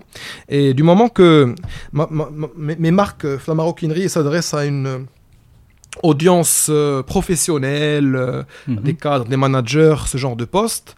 Donc j'ai décidé que LinkedIn devait être mon nouveau Facebook. Donc comme on dit en anglais, LinkedIn is my new Facebook. Euh, et là, je commence à diffuser du contenu par rapport à ma thématique, donc par rapport à tout ce qui est euh, entrepreneuriat au Maroc, par rapport à création de valeur ajoutée, à l'innovation, comment vendre, comment valoriser. Et voilà, donc il y avait des feedbacks très encourageants de la part de l'audience sur LinkedIn. Et ça me pousse toujours à, à créer plus de vidéos. Et comme on dit, practice makes perfect. Et, et voilà, je compte pas m'ar- m'arrêter là. Peut-être que dans quelques années, je vais faire des vidéos en anglais et diffuser à mon LinkedIn avec une bonne audience anglo-saxonne. J'ai pas de souci. Ok. Euh, alors pour revenir à Aldabag, alors euh, en 2017, comme je t'avais dit, j'avais plein de difficultés euh, financières particulièrement. Euh, donc je me suis dit tiens pourquoi ne pas faire du e-commerce? Donc euh, c'est un modèle qui marche je peux vendre euh, n'importe quel produit partout dans le monde Mhm. au Maroc, on a un savoir-faire extraordinaire qui est l'artisanat. Pourquoi ne pas innover dans ce secteur et de le redynamiser? Mhm. Donc là, je commence à partir d'un besoin personnel. Je me rends compte que j'ai besoin d'un sac d'une certaine qualité, mais j'arrive pas à m'en procurer un sur le marché. Et c'est là que je commence tout le travail de prototypage, de recherche et développement, euh, déjà pour, pour faire mon sac en fait, dans Alors, un attends. premier temps. Attends, je vais, je, vais, je vais devoir te poser la question du. euh, donc, ok, tu as, un, tu, tu, tu as un besoin. Alors, le besoin d'un sac personnalisé te titille tellement que tu, voilà, que tu, tu veux le créer le tien. Oui, c'est ça. Et le, et, et, et- et le tien, voilà, c'est un prototype, il est merveilleux. Mais comment tu fais pour le designer? Euh, Comment tu fais pour le. euh, tu vois Bien sûr, alors que tu, alors que tu n'es pas de ce, de ce domaine du de tout. ce domaine. Rien à voir. et, et pourquoi tu, tu- Alors, ton temps est précieux. Oui. Pourquoi tu, tu investis du temps là-dessus? Alors parce qu'à l'époque, je voulais faire du e-commerce, c'était très important. Donc c'était une décision que, que, que, que, que, Il y a que je plein développe. de- il y a plein de, de possibilités dans l'e-commerce. Oui, je suis d'accord, mais moi je me suis dit l'artisanat marocain, Ok. c'est c'est quelque chose euh, qui nous tient à cœur comme Marocains et on sait qu'il y a de la richesse là-dedans et on sait très bien qu'il y a des grandes marques étrangères qui sous-traitent ici au Maroc. Donc euh, comme l'informatique, l'artisanat est un est, une activité génératrice de, de valeur ajoutée à l'économie marocaine. Et il y a de fortes ressources ici au Maroc pour l'artisanat. Donc je me suis dit, tiens, pourquoi pas? Euh, un produit d'une certaine qualité bleu cuir euh, qui est adressé aux professionnels qui ont le même besoin que moi, je pense qu'il y en a pas mal qui en ont besoin. Et donc moi, je commence à chercher au Maroc, il n'y a rien. Ok, pourquoi ne pas faire un produit marocain qui s'adresse à ces professionnels Donc là, j'ai détecté une première opportunité. C'est vrai qu'au Maroc, on a de la chaussure. Oui. Euh, enfin, je sais pas, on a, on a, on a des. Quelques euh, marques de on a- chaussures. voilà, on est comme, comme des chaussures. Donc toi, tu es allé dans cette tendance. C'est ça? Euh, ma chérie, les chaussures, je Ah, sais je très pas des chaussures, mais dans cette tendance de faire du, du made in Morocco Du made in Morocco. dans un, dans- pour un produit qui finalement l'est pas, vraiment euh, dans un produit qui n'est pas. produit de maroquinerie, donc euh, tous les produits, tous les sacs, euh, tout ce qui est euh, aux bagageries. En fait, ou... tu vas trouver Medina Qdima, hein. Mmh. ou bien euh, des marques qui jouent sur euh, le coût euh, très très bas de leurs produits, donc pour s'adresser au grand public. On n'a pas, on n'a pas des, marques qui jouent sur la qualité avec une volonté internationale en fait. D'accord. Okay. Et, moi j'ai, détecté l'opportunité. D'abord en, commençant par mon propre sac. Mhm. Et quand j'ai quand, fait mon propre sac, qu'est-ce que j'ai fait? Je me suis dit tiens pourquoi ne pas le diffuser sur Facebook pour voir qu'est-ce qu'ils en pensent, mes amis? Mhm. Donc une fois que j'ai diffusé la photo, tout le monde il veut l'acheter. Mais j'ai qu'à tout le monde, c'est exagéré, mais j'ai- une vingtaine de personnes qui s'adressent à moi. D'où Ah. est-ce que tu as pris ce sac? Combien de temps tu as passé euh, sur le sujet? Et franchement, le design, Oui. Euh, tu es un designer dans l'âme ou euh, juste du benchmark Alors, je te du, dis, du bon sens? Le premier sac, je me suis adressé à un... Parce que mon premier sac, je l'ai fait en 2017 déjà. Mhm. Euh, donc je me suis adressé à un ami qui bosse dans l'Académie des arts traditionnels. D'accord. Je lui ai dit voilà mon besoin, ce que j'ai envie de faire pour mon propre besoin perso. Ok. Donc, je, lui ai fait ma- je lui ai fait confiance, tout simplement. Donc, je lui ai dit voilà mes, mes, mes spécifications. Essaie de me préparer quelque chose dans ce genre. On est parti sur Pinterest. On a vu quelques sacs. Donc, un, petit, un, bon petit design. Mhm. Et voilà, on a, fait, on a rapidement fait notre choix. Je me suis pas forcément cassé la tête floule. Mhm. Euh, mais le design était vraiment pas mal. Et quand j'ai obtenu le sac, tellement il m'a plu, j'étais excité, j'ai partagé la photo. Et là, il y a mes amis qui veulent le sac. Et là, Très je me, bien. suis, je me suis dit, tiens, pourquoi ne pas faire une vidéo pour raconter mon histoire et comment j'ai obtenu ce sac. Et c'est comme ça que j'ai fait mes premières 100 ventes. Et depuis, depuis ce jour, j'itère et je réitère en fonction des feedbacks de mes clients. Ça a duré deux ans et demi jusqu'à aujourd'hui. Et cette nouvelle version donc, euh, que je t'ai montré tout à l'heure, Karim, donc ma nouvelle marque dont je parlerai tout à l'heure, euh, c'est la dixième version since day one. Donc euh, Mhm. je, je- je réitère à chaque fois et je compte réitérer une onzième, voire une douzième fois avant de faire une grande campagne internationale. Ok, donc si je peux récapituler, la vidéo, elle, euh, elle vient de Kezaku comme, comme média. Et toi, donc, euh, avec cette idée d'adresser les besoins du manager, il faut passer par LinkedIn. Donc, tu accentues l'utilisation de la vidéo comme outil de promotion et tu itères et tu testes. Et ça marche. C'est ça. En fait, en, en faisant un max de vidéos, je sais ce qui marche comme, de ce qui ne marche pas, donc comme thématique, Mhm. et j'essaie de combiner entre les thématiques qui marchent, et puis voilà. Est-ce que tu avais besoin d'entreprendre ailleurs? C'est ça Tu avais besoin d'entreprendre ailleurs dans un peut-être dans un métier qui a fort potentiel. Tu vas parler du e-commerce. Tu vas développer donc le concept sur la base de ce prototype Aldabag. C'est ça? En fait, oui, en fait, à l'époque 2017, j'avais besoin de changement. Mhm. J'avais besoin de faire quelque chose d'autre. Je, je ressentais ça de manière intrinsèque. À l'époque, je me disais, est-ce que je pars en France pour faire un master en big data et AI et tout ça Ou bien, qu'est-ce que je vais faire en fait? Il y avait, y avait des, un questionnement questionnement. que je me faisais vis-à-vis de moi-même et je devais prendre une décision en fait. Mhm. Et la décision que j'avais prise, c'était de me lancer, la maroquinerie haut de gamme. Ok. Et après, bon, com- comme je suis un entrepreneur, j'aime beaucoup la nouveauté, j'aime beaucoup l'apprentissage. J'étais passionné, je me disais, je suis sûr et certain d'apporter une nouveauté à cette industrie parce que je viens de l'informatique, je viens de l'éducation et je me lance un domaine li- qui n'est pas mon domaine en fait. Mhm. Euh, et les gens qui sont euh, formés de domaine, ils vont pas forcer, ils vont pas du tout penser de la même manière que je le fais. Et là, Mhm. je me dis, j'ai un coup à jouer. Mhm. Alors Donc, intéressant. c'est pour ça que je me suis L'innovation, lancé. Oui. l'inno- l'informatique dans le dans la maroquinerie. Euh, en fait, c'est plutôt mon, mon mindset ingénieur, en fait. Mhm. Ingénieur, rêveur, euh, éducateur, mathématicien, je sais pas. Et je me lance la maroquinerie. Donc, Mhm. clairement, j'aurai une autre perspective de la maroquinerie. Ok. Donc on peut imaginer la maroquinerie connectée. Pourquoi pas Ok, d'accord. Donc ça c'est un peu ton idée de départ. Alors euh, donc le prototype avec Aldabag, c'est ça? Oui. Et alors après, tu Après- une première série, tu as parlé Après, de sans vente. Donc, bien. sans vente, euh, ça m'a hyper motivé, ça m'a excité. C'était la dopamine quotidienne. Donc, quand je livrais moi-même mes clients, je prenais mes photos avec eux, avec un petit selfie, en les taguant. Donc, les amis, ils disent, Home, que je fous la, la photo, ils, vont, ils veulent acheter aussi. Donc, c'était vraiment euh, un effet avalanche, très, très excitant. Euh, entre-temps, euh, il y a un ami à moi qui me propose de se joindre à l'aventure Mhm. et d'investir avec moi un petit montant, euh, de sorte que je reste sur le front line, donc que je m'occupe du marketing et de la vente, et que lui il s'occupe du management et de la qualité. Mhm. Moi, à partir du principe, je suis d'accord. C'est un, ingénieur qui est un, un grand cadre dans une grosse multinationale, donc j'étais rassuré plus ou moins de l'avoir avec moi. Pour moi, c'était une bonne décision. Mais j'ai mal géré cette association. C'était de ma faute en fait que ça a capoté parce que je l'ai laissé prendre trop de responsabilités à ma place, et du coup, il s'est senti plus puissant donc euh, que moi dans ma propre organisation. Mhm. À un certain moment, j'étais vraiment presque inutile. Je sentais que j'avais plus d'emprise sur mon entreprise. Mhm. Et on s'est séparés. Malgré tout l'avancement qu'on a fait ensemble. On a vraiment très bien bossé. Mhm. On, a, on est passé de sacs euh, artisanaux euh, plus ou moins plus ou moins moyen gamme Mhm. à des sacs euh, qui effleuraient le haut de gamme avec une forte touche d'organisation. Et c'était gra- vraiment grâce euh, à son apport, à mon associé. Olekin, on était, c'est toujours le combat de coq. C'était Mhm. invivable.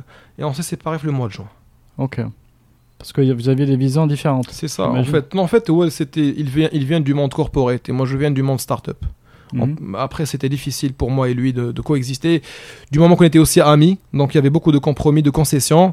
Et euh, voilà, euh, quand c'est carré, c'est carré. Mais quand il y a l'amitié qui intervient, c'est difficile de, de, de mélanger amitié avec euh, professionnalisme. Mhm. Et on- voilà, on a commis tous les deux des erreurs et on s'est séparés finalement.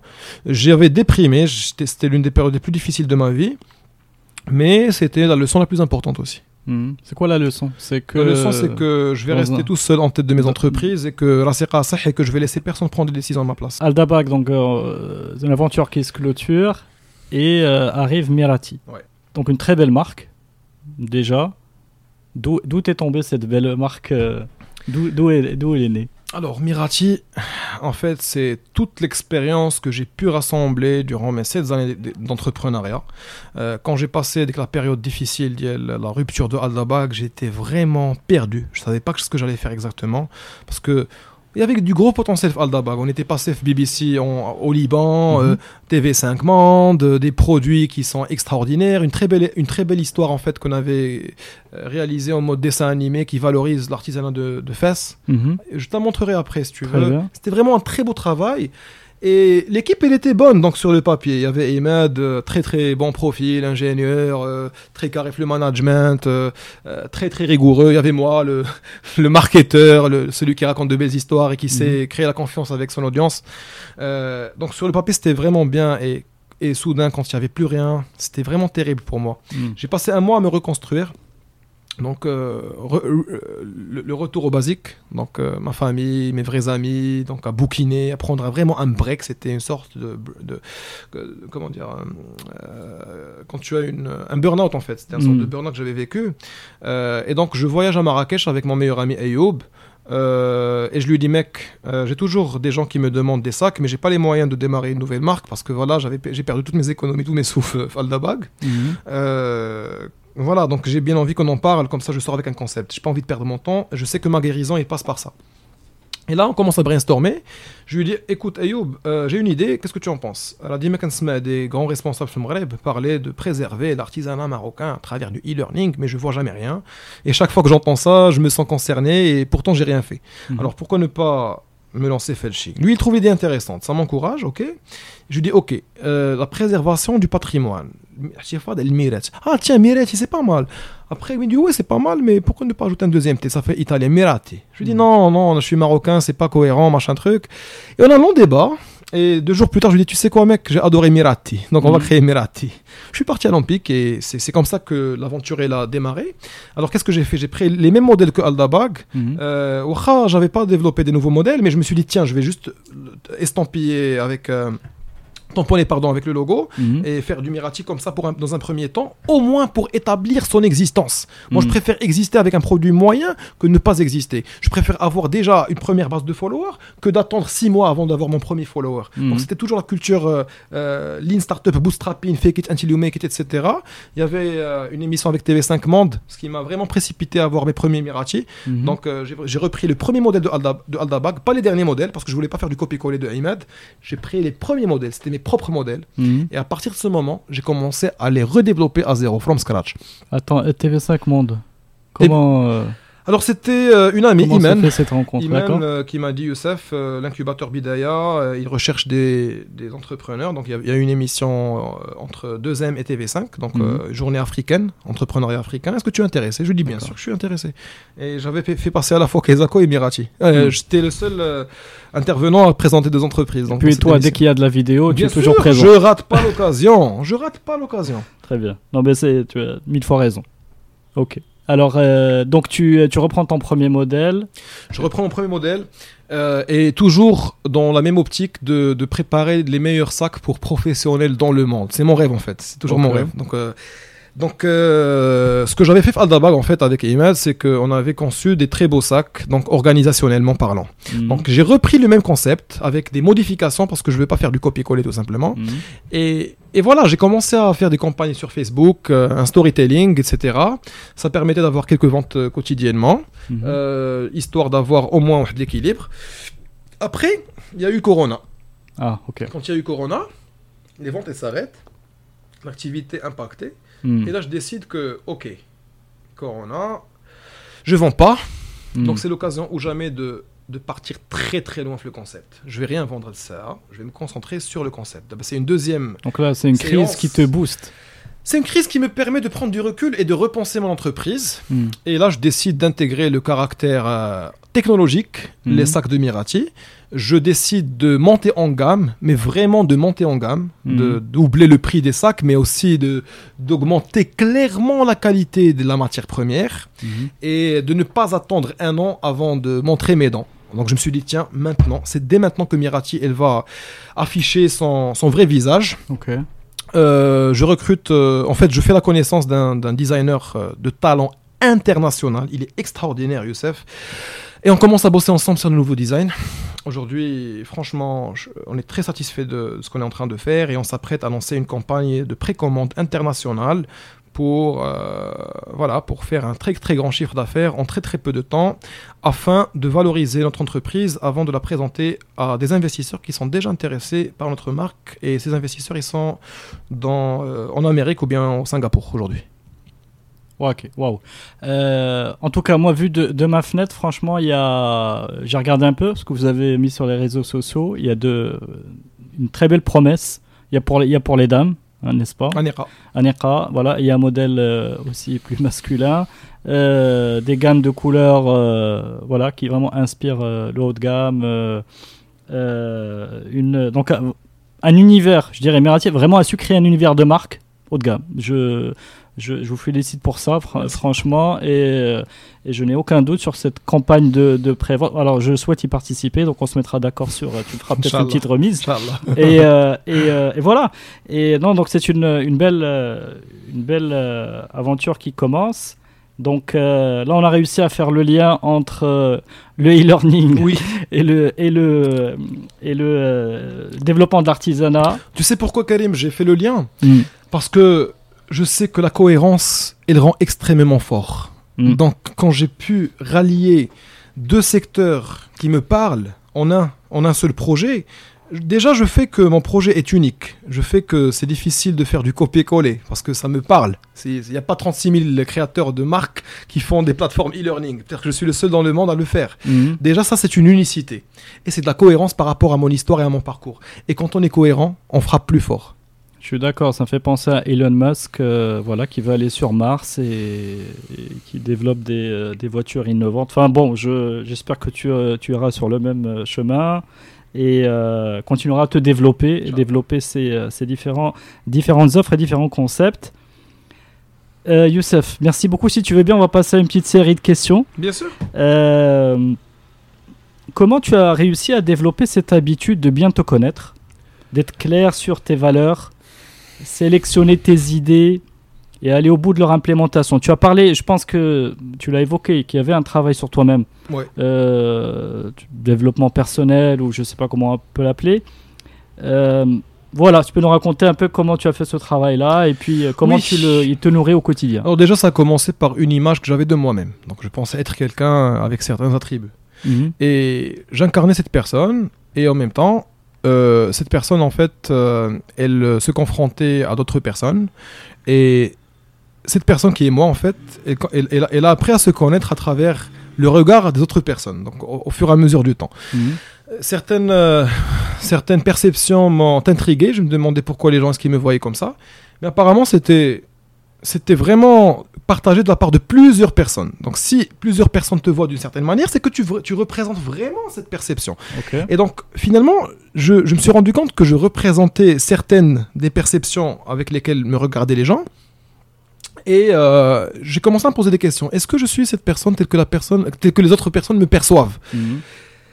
Alors, euh, il s'est avéré que certaines perceptions, elles étaient vraies, d'autres pas forcément. Et c'est à travers ce travail de me connaître à travers le prisme de l'autre que j'ai appris à me connaître moi-même. Mhm. Euh, Il y a aussi euh, des lectures qui m'ont beaucoup ouvert les yeux, comme euh, Napoleon Hill, Think and Grow Rich, comme Seven Habits de Stephen Covey.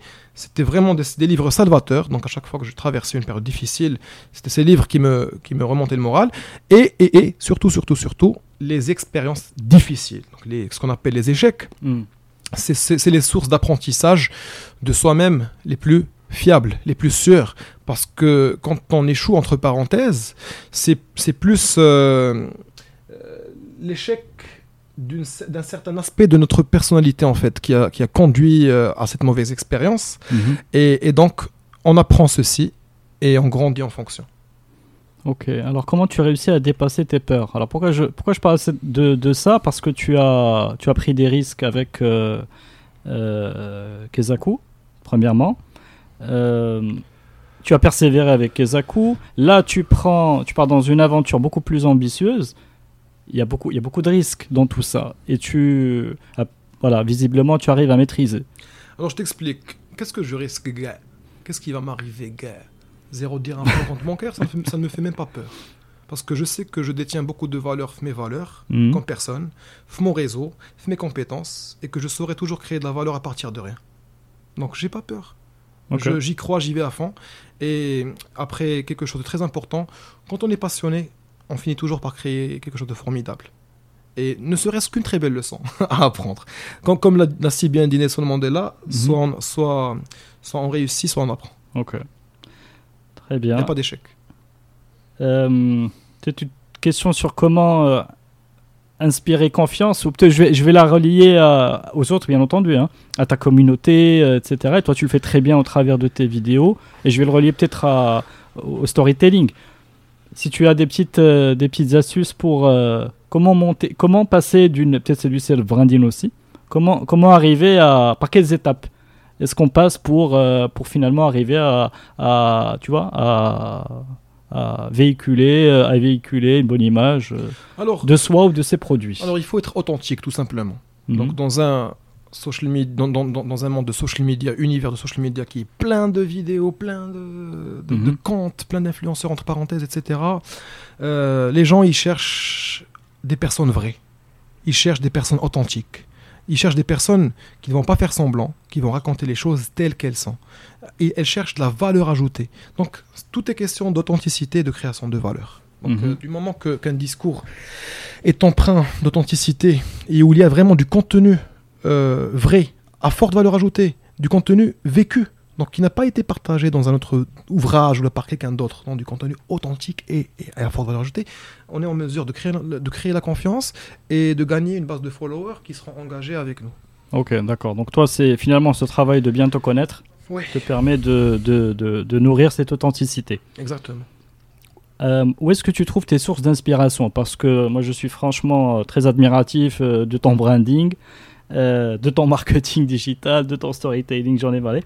Est-ce que tu as des sources d'inspiration à partager avec nous? Je sais pas, blog, euh, euh, newsletter, euh, anything. Bon, Mirati, je suis très inspiré par Apple et Montblanc, je l'avais dit tout à l'heure. Mm-hmm. Mais comme, comme Youssef, franchement, Zama, Zama, c'est question, question d'aller jusqu'au bout de ses valeurs. Donc si on est, si on est euh, euh, positif Mhm. ce qui m'inspire c'est le Youssef très très positif qui va pas voir de négatif qui va rester positif dans un environnement très difficile où il y a beaucoup de choses qui peuvent facilement titiller notre nervosité Mhm. donc, euh, donc mon inspiration en fait c'est c'est l'idée d'un Youssef meilleur.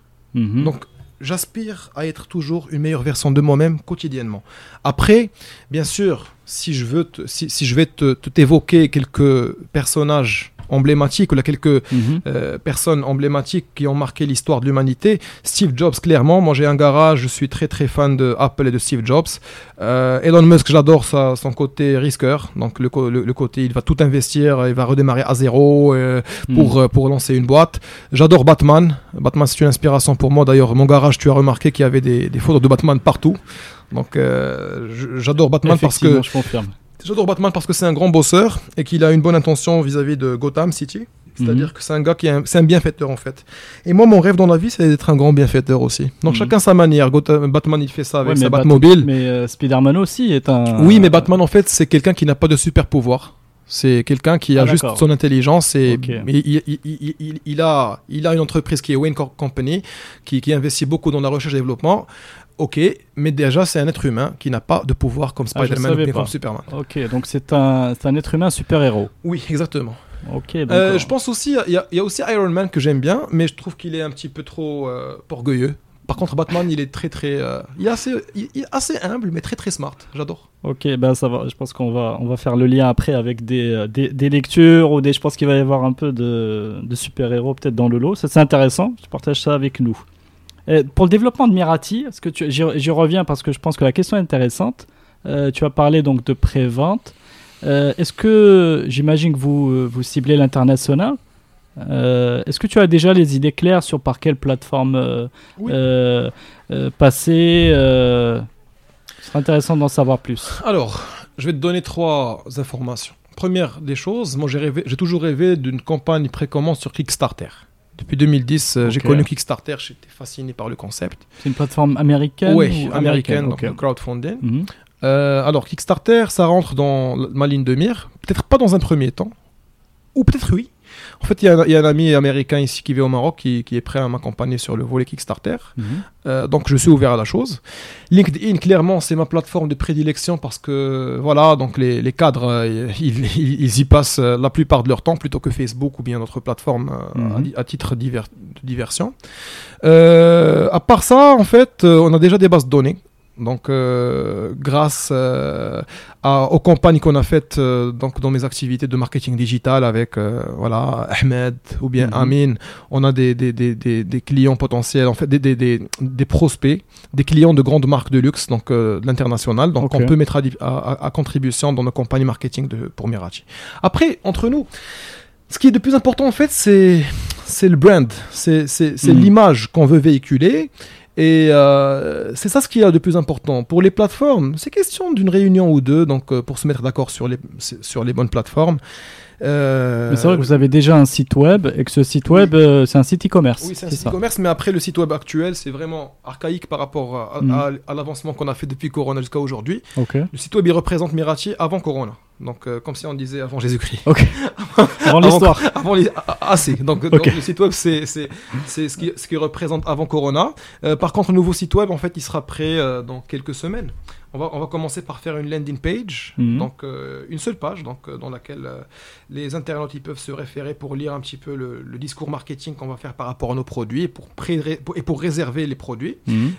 Et ça va consister surtout une très très belle vidéo, donc que je vous promets dans quelques semaines aussi, mais aussi un bon budget de marketing parce qu'il va falloir tester plusieurs approches avant de, avant de tomber sur la bonne démarche. Ok, bah écoute, Youssef, on suivra tout ça pour s'en inspirer, parce que tu, euh, finalement, tu, es- en train de défricher euh, avec ton ambition, euh, bah, tu es en train de voilà d'être euh, pionnier sur ce, nouveau type de d'e-commerce à partir du Maroc. Est-ce qu'il y a des, des- routines au quotidien pour, pour rester connecté avec ces bonnes vibrations? En fait, je passe beaucoup de temps avec mon chien. Donc, euh, mon chien, c'est Monsieur Good Vibes. Je l'appelle CHO, Chief Happiness Officer. C'est comme moi, je suis le CEO, c'est- lui, c'est le CHO. Donc, il a un, un poste organisationnel très important. Il a un salaire très important en croquette, Un, un salaire en affection plutôt. Donc, je passe beaucoup de temps avec lui, c'est déjà pas mal. en fait, euh, il y, a, il y a vraiment la famille en fait. Mhm. Euh, moi, j'ai décidé de vivre avec ma famille pour l'instant, donc le temps de, de- de réaliser mes ambitions. Et donc, le temps que je passe avec la famille, c'est un temps qui n'a pas de prix, c'est un temps en or. Du moment que- qu'ils sont toujours là avec moi, je suis très reconnaissant envers le bon Dieu. Et, et- et du coup, euh, j'alimente en fait euh, ma bonne énergie à partir de leur présence. Euh, ils, ils constituent vraiment, ils constituent ma source de motivation la plus importante. Donc il y a le côté famille, il y a le côté, comment dirais-je, good vibes. Donc je suis toujours positif. Donc j'essaie de ne jamais me laisser impacter par une, vib- une vibration négative. Comment tu fais? alors en fait, c'est pas rentable en fait, tout simplement. C'est pas rentable. Non, je comprends, mais comment tu arrives à Comment te protéger? Alors je t'explique. Tellement j'ai vécu des choses difficiles que j'ai appris à, à réagir de manière zen. de Mhm. ne pas me laisser impacter parce que si je me laisse impacter, je vais tout simplement perdre du temps et euh, et euh, Donc, ton voilà, donc- esprit est conditionné, c'est ça Ton esprit est conditionné pour traiter l'information négative euh, d'une certaine manière qui ignorer, la rend éjecter, positive. Tu é- l'ignores. éjecter. Donc, et, et je me dis à chaque fois, ça c'est négatif, ça ça provient de X, ok, j'élimine X de ma vie, il y a pas de souci, tu vois. Il y, il y y a ça. Avant il y avait le sport. Mhm. Euh, malheureusement là il y a plus de sport parce qu'avec euh, Corona c'est un petit peu difficile. Euh, la musique. Mhm. Donc, euh, mes musiques, elles sont toujours pleines de bonne énergie. Donc, c'est du jazz combiné à, à du saxo. J'adore. Mhm. Euh, ça me motive. J'écoute aussi beaucoup de tubes de mon enfance, en fait, comme Nickelback, comme Limp Bizkit, Eminem, tout ça. Voilà, donc le soir, je sors. Mhm. Je sors voir mes amis. En fait, même si j'ai beaucoup de travail, je, je finis le travail, tout simplement. Je, je fais pause. Mhm. je, je veux même pas savoir ce qui m'attend. Je fais pause. Mhm. Je fais pause et je sais très bien que l'équilibre est très important. Donc, euh, C'est ça, donc tu sacrifies pas tout au travail. je sacrifie pas tout, mais je t'avoue que je suis un petit peu euh, légèrement désordonné. Mhm. J'ai pas de souci, j'ai accepté la chose parce que du moment que j'ai une grosse charge de travail, je sais très bien que je serai pas très très organisé et ça me dérange pas plus que ça. Très bien. Ok. Et euh, si tu avais le moyen de remonter le temps et euh, d'aller euh, murmurer à l'oreille de Youssef un petit conseil. Alors. Euh, Peut-être Youssef qui, je sais pas, qui sort de son du, du fameux entretien avec avec Dak le prof. Tu vois, qui qui est qui est un peu qui, a, qui a- qui a du doute. Est-ce que tu- Ah, Alors, qu'est-ce que j'aurais fait? Franchement, franchement, tu sais Karim, euh, alhamdoulilah, j'ai à chaque à chaque étape de ma vie, j'ai expérimenté certaines choses avec un objectif donné, avec un rêve donné, avec une ambition donnée. Mhm. J'ai eu la chance de- d'expérimenter pas mal de choses avant de découvrir ce qui me convenait le plus. Donc, euh, si je retourne en arrière, euh, peut-être que je voudrais rien changer en fait. Ok, donc Parce pas que- de. Parce que tu sais, quand on, quand on vit des expériences difficiles, elles nous forgent. Et si j'avais pas vécu ces expériences difficiles, je ne serais pas la même personne qu'aujourd'hui. Je serais autre personne, peut-être plus épanouie, plus heureuse, peut-être, je sais pas. Mais je ne serais pas aussi déterminé qu'aujourd'hui euh, à, vraiment contribuer à innover dans le secteur d'éducation au Maroc et surtout, surtout, à faire valoriser le Maroc, et pas que le Made in Maroc, le Maroc, grâce à Mirati, à l'international, Inch'Allah. Inch'Allah. Euh, Est-ce que tu as. Tu as parlé de quelques livres. Est-ce que tu as d'autres lectures à nous conseiller? D'autres lectures. Donc, je t'avais dit Think and Grow Rich. Je t'avais- dit les sept habitudes de Ouais. Stephen Covey. Donc, c'est les livres qui m'ont le plus marqué. Après, il y a un bouquin que j'ai bien aimé, en fait, de Driss Eberkan, euh, qui s'appelle Libérez votre cerveau. Mhm. Étant un fan de mémoire, de mémorisation. D'ailleurs, je t'ai pas dit, je, je sais pas si tu as vu ça sur euh, LinkedIn. euh, J'avais récité les 50 premiers chiffres de pi. Donc, dans un, Ah non, dans un non, non. événement. Je te la montrerai tout à l'heure. Donc c'est un bouquin qui est génial en fait, qui, qui nous donne euh, euh, une, une image plus claire de l'étendue du potentiel de notre cerveau. Donc, donc, surtout grâce à ce qu'on appelle Memory Palace. C'est une technique qui permet de retenir des centaines, des milliers d'informations, mais c'est extraordinaire. Ça c'est un bouquin qui est super sympa, que je recommande aux personnes qui sont intéressées par le sujet. Après, euh, qu'est-ce que je pourrais dire? Il y a le bouquin de Gary Vee, Gary Mhm. Vaynerchuk, qui s'appelle euh, Crushing It. Donc, ça Mhm. parle justement de self-branding sur social media. Ok. Donc euh, peut-être que ce bouquin il m'a aussi influencé euh, de manière subliminale donc, Oui. pour que je sois encore plus présent sur les médias sociaux. Mhm. Voilà, donc si j'ai d'autres propositions, je te les ferai parvenir prochainement. Très bien, ok. Bah, super. Merci beaucoup, Youssef. Bah, je t'en prie, Karim. J'ai passé un très bon moment. Euh, franchement, conversation intéressante. Et puis, tu m'as mis euh, personnellement l'eau à la bouche euh, avec tes projets, tes, tes- tes projets de croissance. Euh, donc, bah, je te souhaite le meilleur Merci beaucoup, Karim. pour, les, donc pour le court terme et le moyen et le long terme. Inch'Allah.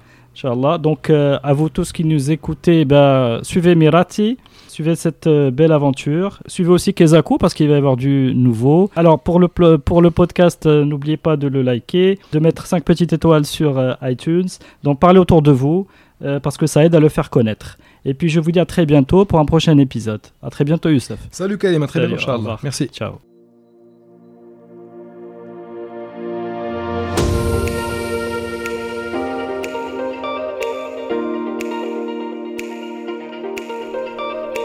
Merci d'avoir suivi cet épisode de Génération Kairos.